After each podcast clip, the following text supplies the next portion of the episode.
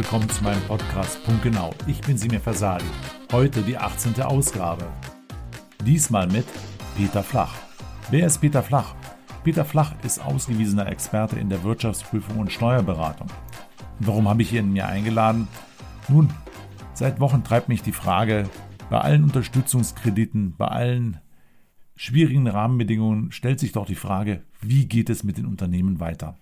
Wie können Lösungen aussehen? Darüber möchte ich mich heute mit Peter unterhalten. Da Peter und ich uns schon seit einiger Zeit kennen, haben wir uns darauf verständigt, auch hier in unserem Podcast das gepflegte Du fortzuführen. Bevor wir nun in die Tiefe der Inhalte einsteigen, so viel Zeit muss sein. Herzlich willkommen, Peter. Herzlich willkommen, Semir. Freut mich, dass ich in deinem Podcast mal auftreten darf und bin gespannt auf deine Fragen. Schön, dass du da bist, Peter. Das ist bei uns hier so Usus, dass wir natürlich zuerst die Frage stellen, wer ist Peter Flach? Ja, Peter Flach, wie du ja schon gesagt hast, ich äh, bin von der Ausbildung Rechtsanwalt und Wirtschaftsprüfer und betreue schon seit vielen Jahren verschiedene Unternehmen verschiedener Branchen und habe dadurch natürlich auch ein bisschen Einblick in die Wirtschaft und insbesondere auch in die aktuelle Situation. Da hast du mir das richtige Stichwort gegeben. Wir sind seit anderthalb Jahren in einer schwierigen wirtschaftlichen Lage. Wie sind deine Erfahrungen mit deinen Mandanten seit Beginn der Wirtschaftskrise? Ja, Gott sei Dank von den eigenen Mandanten kann ich sagen, denen geht es vergleichsweise immer noch allen recht gut. Aber natürlich, man hat dadurch ja auch über die Mandanten Einblick in andere Branchen. Und da haben wir natürlich ein ganz äh, breites Spektrum an Situationen. Wir haben sozusagen ein paar Gewinnler, lässt sich natürlich denken, wer das ist. Das ist insbesondere die IT-Branche mit Homeoffice und der zunehmenden Digitalisierung, die jeder jetzt erkannt hat. Es gibt natürlich die anderen Extreme, das kennt auch jeder, das ist die Gastronomie, die Gastronomie, die Hotellerie und natürlich der Handel. Ähm, die Läden sind zum Großteil zu. Äh, woher soll dann noch der Umsatz kommen? Äh, der Staat hat halt jetzt eingegriffen durch die Überbrückungshilfen, die natürlich äh, hauptsächlich die Fixkosten abdecken und dadurch bleibt ja die Wirtschaft im Großen und Ganzen Gott sei Dank noch am Laufen. Wer nach meiner Erfahrung auch nicht sehr stark betroffen ist, ist der ganze produzierende Bereich. Äh, die, glaube ich, auch das Ganze noch am Laufen halten. Also man sieht, es ist ein breites Spektrum an unterschiedlichen Situationen und man kann das gar nicht so pauschal sagen. Ich persönlich bin sogar teilweise überrascht, wie es nach wie vor eigentlich vom Gesamten gesehen noch relativ gut läuft. Vielen Dank für deine erste Einschätzung. Da sind wir ja beide quasi vom Ursprung unserer Ausbildung BWLer, Kaufleute. Und das Thema treibt mich ja auch. Und immer wenn ich in Sondersituationen im Unternehmen stecke, dann geht es meistens um Liquiditätssicherung, um Stabilität. Und ein Lehrsatz war Liquidität vor Rentabilität. Welche Auswirkungen hat aus deiner Sicht die Corona-Krise auf die Ertrags- und Liquiditätssituation von Unternehmen gehabt bis jetzt? Ja, wie ich es ja vorhin schon habe anklingen lassen, äh, der Haupt, Schaden, der jetzt durch die Corona-Krise entsteht, ist ja durch, den, durch die Schließung der Geschäfte, dass die Umsätze massiv wegbrechen. Und wenn die Umsätze wegbrechen, brauche ich kein großer Prophet zu sein, ist ja auch klar, dass dann die Liquidität leidet. Und das sind natürlich auch die Ansatzpunkte, wo ja momentan das Bundeswirtschaftsministerium mit seinen äh, Überbrückungshilfen eingreifen will, indem es eben doch einen Großteil der Fixkosten der Unternehmen äh, übernimmt. Und wir haben hier halt eine extrem starke staatliche Stütze und nur dadurch läuft es eigentlich jetzt noch so weiter, wie es gegenwärtig der Fall ist. Den Unterschied zwischen Ertrags- und Liquiditätskrise würde ich ganz gerne mit dir noch mal ein bisschen genauer untersuchen. Kannst du vielleicht da noch mal den Unterschied erklären und den Zusammenhang Einfach nochmal zur Aufklärung dieser beiden Fachbegriffe, die immer wieder getrieben werden, aber vielleicht hilft es dem einen oder anderen nochmal. Ja, das ist ja jetzt auch gar keine Frage, die jetzt mit der Corona-Krise zusammenhängt, sondern ist ja immer generell das Thema.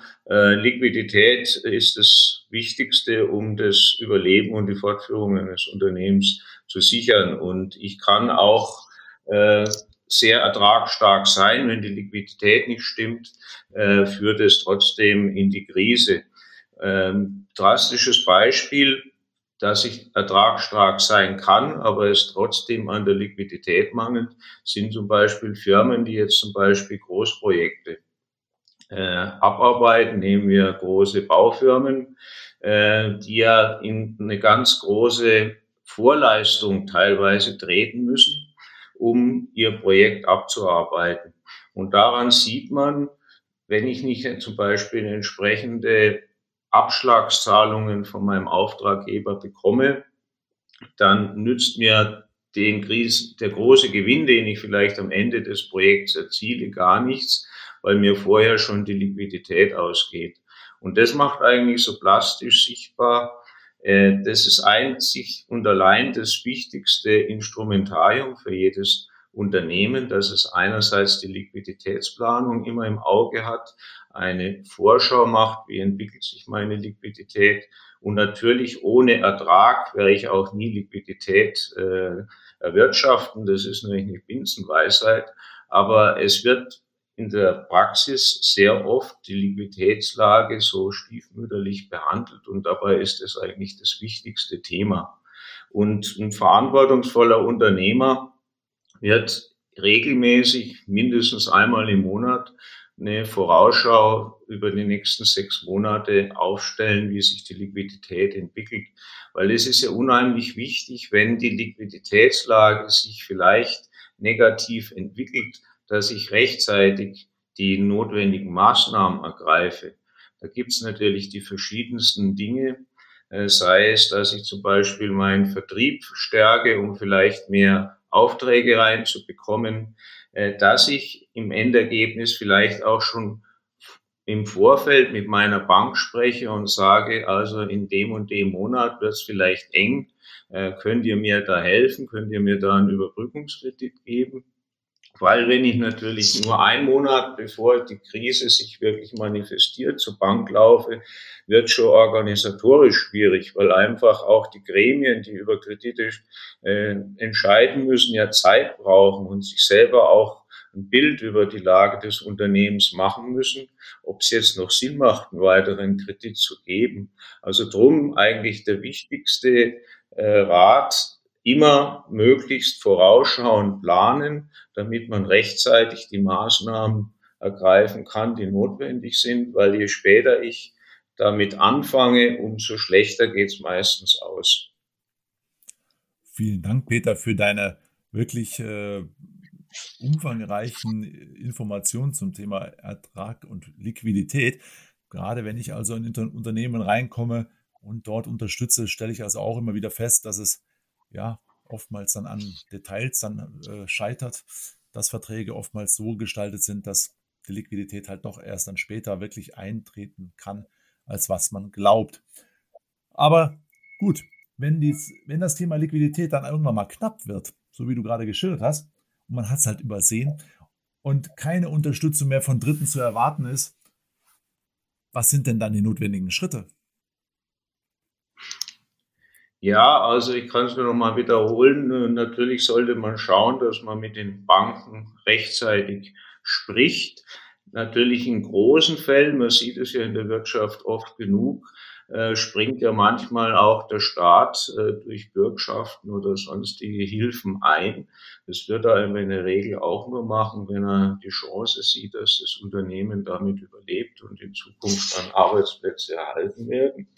Und wenn das aber alles nicht funktioniert, muss sich halt auch jeder Geschäftsführer, speziell von einer GmbH, im Klaren sein, äh, dass der Tatbestand äh, der Überschuldung oder der Zahlungsunfähigkeit einfach eine Insolvenzantragspflicht verlangt.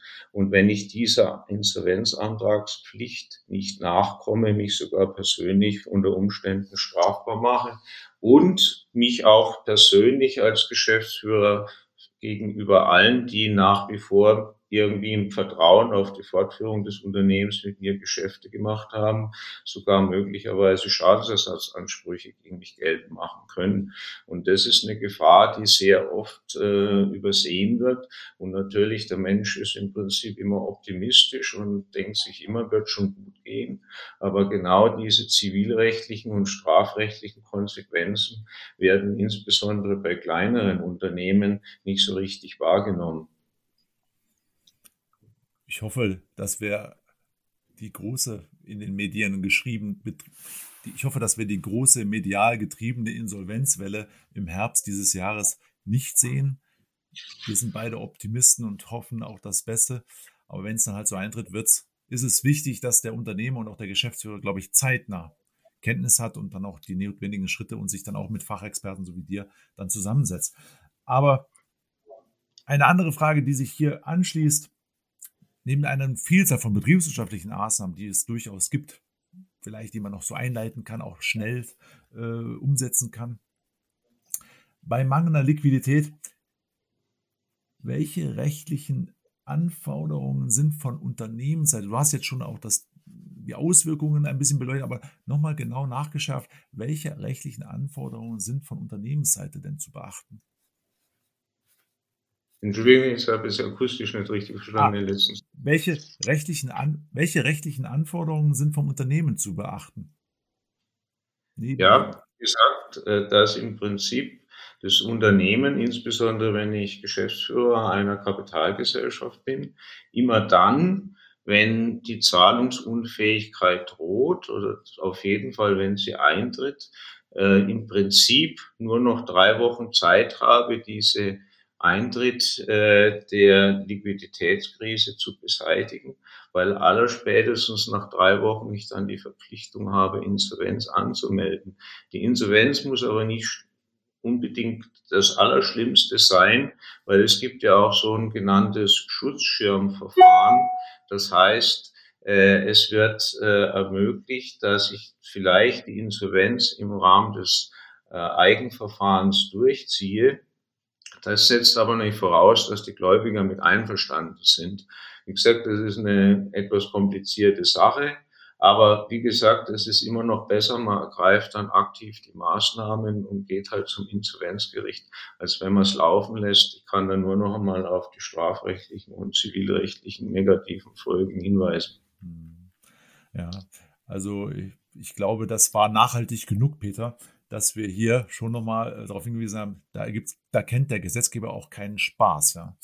Ähm, vielleicht nochmal positiv gesprochen, welche Hilfen sind denn aus deiner Sicht bei drohender Insolvenz überhaupt noch denkbar? Welche Möglichkeiten habe ich? Was kann ich beantragen?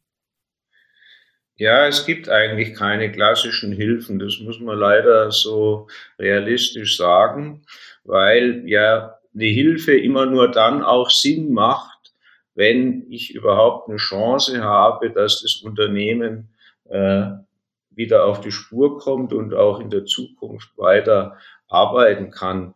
Weil insbesondere sind ja da natürlich die Banken gefragt, die schon in der Vergangenheit meistens Kredite gegeben haben.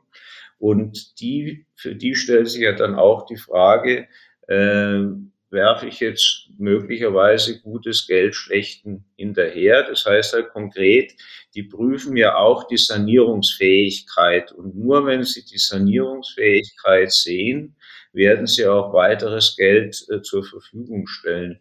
Aber es gibt da jetzt auch keine staatlichen Hilfen, die automatisch greifen, weil äh, der Staat ist nämlich auch nach unserem System nicht dazu da, die freie Wirtschaft, sagen wir mal, äh, weiterhin zu unterstützen. Das ist halt der freie Markt. Wenn ein Unternehmen nicht mehr den gegenwärtigen Verhältnissen entspricht, dann geht es halt kaputt. Ja, das muss man mal so realistisch sagen.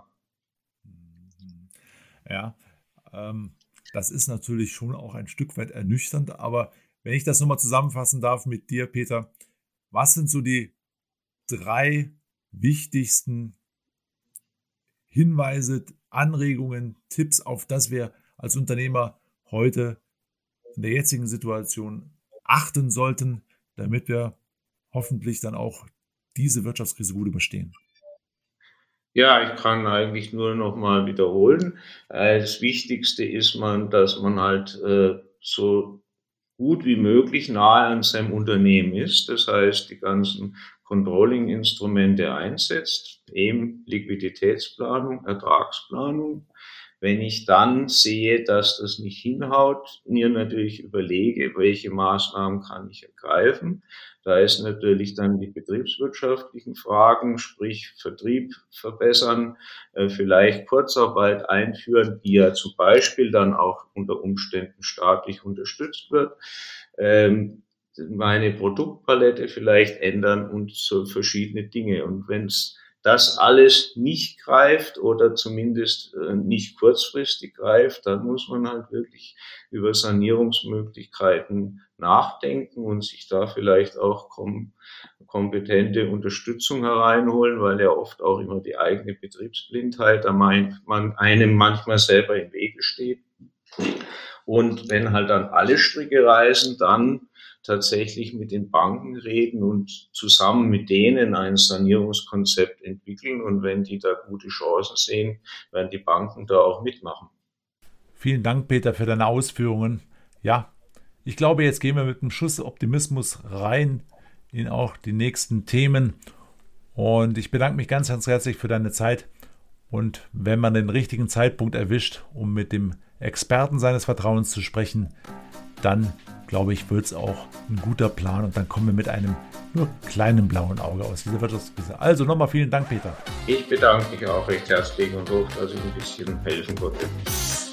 Ja, das war wieder eine Ausgabe von Punkt Genau. Ich bin Semir Fersali, Ihr Interim Manager im Finanzen, Rechnungswesen und Controlling. Ich überbrücke Vakanzen und helfe, wenn es brennt. Das Credo von Punkt Genau ist, Hintergründe zu beleuchten und Aufklärung an dieser Stelle möchte ich mich auch bedanken bei meinen mittlerweile fast 100 Abonnenten. Schön, dass es euch gefällt. Für heute sage ich Tschüss und bis zum nächsten Mal.